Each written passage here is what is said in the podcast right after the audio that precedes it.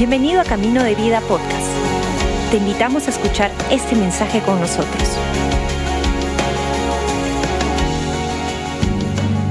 Muy buenos días, Camino de Vida. Bienvenidos a este servicio de parte de nuestros pastores principales, Pastor Robert y Karin. Bienvenidos a este momento, a este primer servicio. Y hoy día quisiera poder traer una palabra que ha estado en esta semana resonando bastante en mi corazón. En verdad hay un versículo que es bien conocido, probablemente uno de los más conocidos en la Biblia o más recitados, y ha estado dando vueltas, pero mientras que leí todo el capítulo me, me dio ganas de, de, seguir explorando un poco más y abrió tanto mi corazón. Y como acabamos de cantar, dame ojos para ver más de ti dame ojos para ver más. Y yo siento que este versículo y este capítulo en verdad hace justamente eso. Y es el versículo en Salmos 46, 10 que dice, estad quietos y sabed. Estad quietos y sabed. La verdad es que en medio de todas las noticias últimamente, no sé si te está pasando, pero a veces nos puede llegar a abrumar por todo lo que nuestro país, acá en Perú, estamos pasando, nos puede abrumar, pero en verdad por todo el mundo están sucediendo diferentes cosas. O quizás es simplemente situaciones en tu vida o en nuestra vida que están quitándonos de vista de lo grande que es Dios en nuestra vida, de lo grande que es Dios en este mundo, de lo grande que es Dios para nosotros. Y si algo me encantaría poder lograr en esta mañana es recordarnos quién es Dios para nosotros, en dónde estamos en verdad posicionados, porque el mundo siempre nos va a querer posicionar en miedo, en ansiedad, en preocupación, en lo que podemos o no podemos lograr. Pero en Dios podemos saber que Él es mucho más grande que cualquier circunstancia o cualquier cosa que esta nación pueda estar pasando. Pero para poder entrar en el Salmos 46, creo que necesitamos un poco de contexto. Este salmo, que se encuentra en la segunda mitad de, los salmos, entre 42 y 72, en el salmos de esos, parece haber sido compuesto para la alabanza de la iglesia o de congregarse. Era para, para alabar, para recordar lo que Dios había hecho. Un posible trasfondo de esta canción es la liberación de Jerusalén de los asirios por parte de Dios que amenazaron a la ciudad en tiempos del rey Ezequías, Ezequías, perdón, mi español, Ezequías. Entonces, en contexto es, los asirios estaban amenazando al pueblo de Dios. Y su historia de, estas personas, de los asirios, era terrorífico. Era que si ellos decían y te amenazaban, ellos destruían absolutamente todo. Entonces, en este tiempo, en, en Segunda de Reyes, entre el capítulo 18 y 19, ves la historia del rey Isaquías tomando estas noticias y su corazón llenándose de temor y llenándose de, de qué va a pasar y amenaza tras amenaza. ¿No es eso lo que el enemigo constantemente hace con nosotros? nos hace ver lo que está pasando en nuestra nación y sentimos como que hay inestabilidad y que hay amenaza. O quizás es una situación en tu matrimonio o, o con salud o algo que está pasando en el trabajo, finanzas, y sentimos como que no hay estabilidad, como que algo está amenazando nuestra seguridad. Y eso es lo que para mí este salmo representa, recordar de dónde somos y a quién pertenecemos. Y déjame leerlos desde el capítulo 1 y de ahí lo voy a ir desminuzando rapidito. Número perdón, Salmos 46, 1. Dios, eres un lugar tan seguro y poderoso donde encontrar refugio. Eres una ayuda probada en tiempos de dificultad, más que suficiente y siempre disponible cuando te necesito. Por eso nunca temeremos incluso si todas las estructuras de apoyo se derrumbaran. No temeremos aun cuando la tierra tiemble y se estremezca, moviendo las montañas y arrojándolas al mar.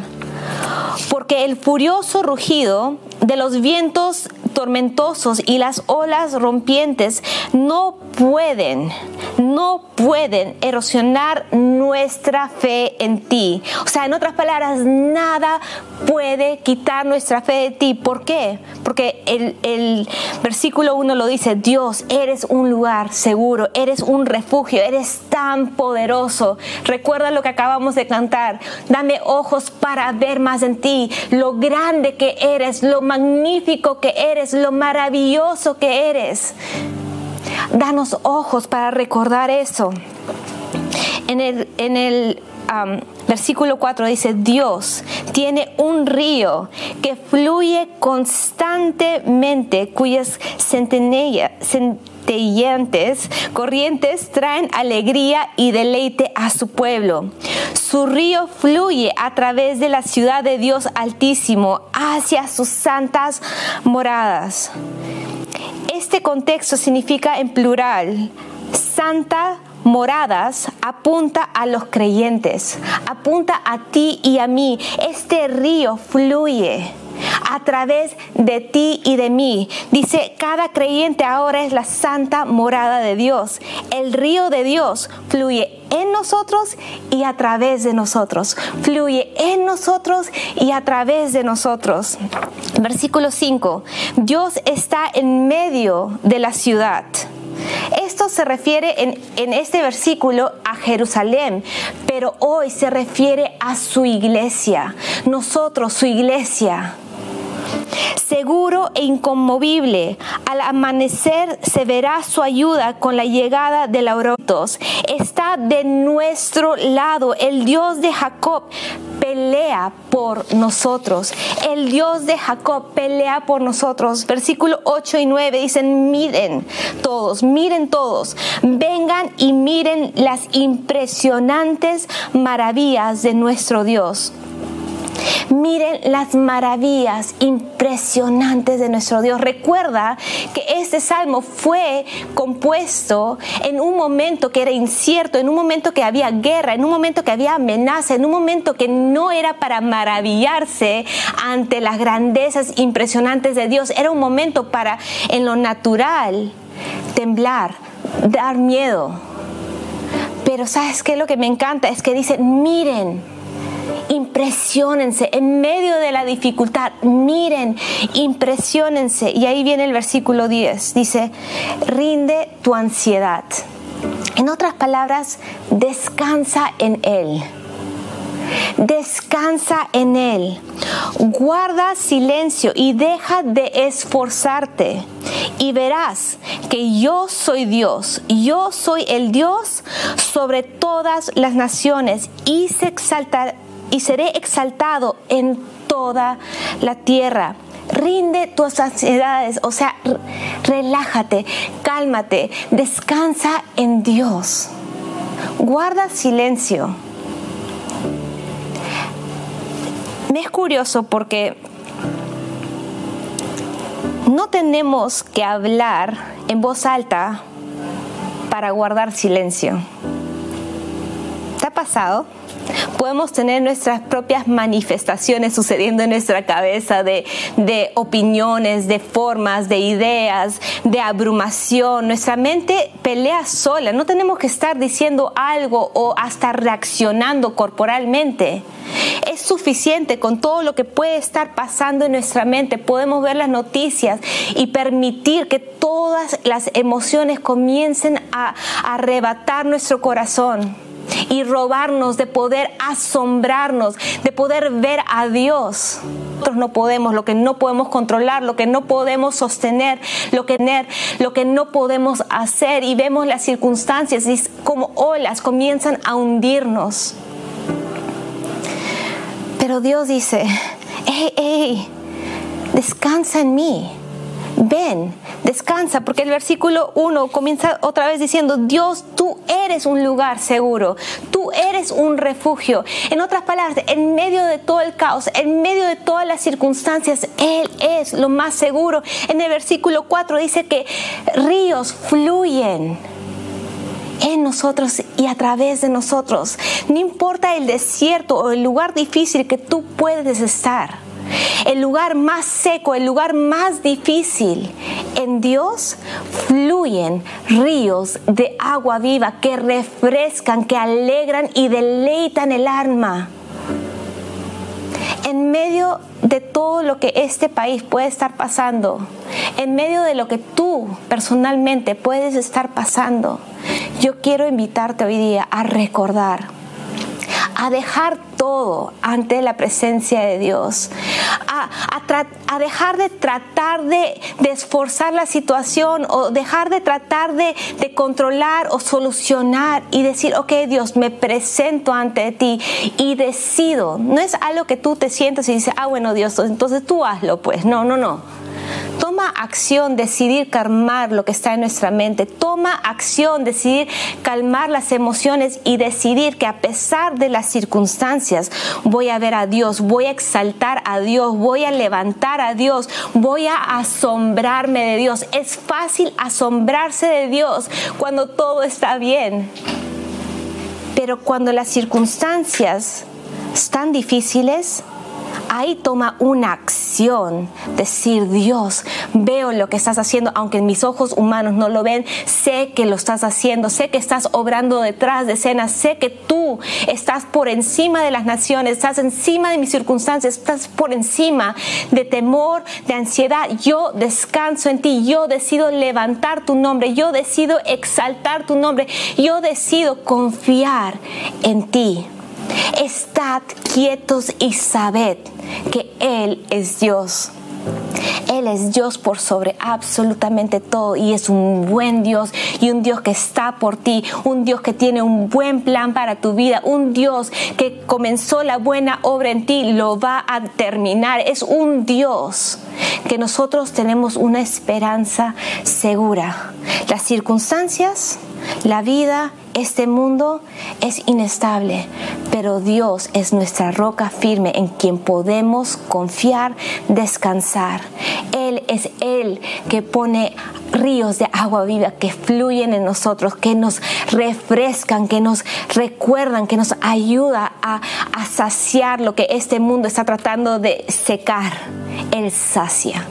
Él es suficiente y en Él podemos poner toda nuestra confianza, porque siempre con Dios tenemos una esperanza segura que Él va a completar lo que ha comenzado y Él va a ser glorificado. Ahora, quizás tú estás acá y dices, ya tú estás hablando de este Dios, la verdad, yo pensaba que Dios mandaba situaciones difíciles o mandaba para probarnos, para, para, para castigarnos o quizás porque no he vivido mi vida correctamente.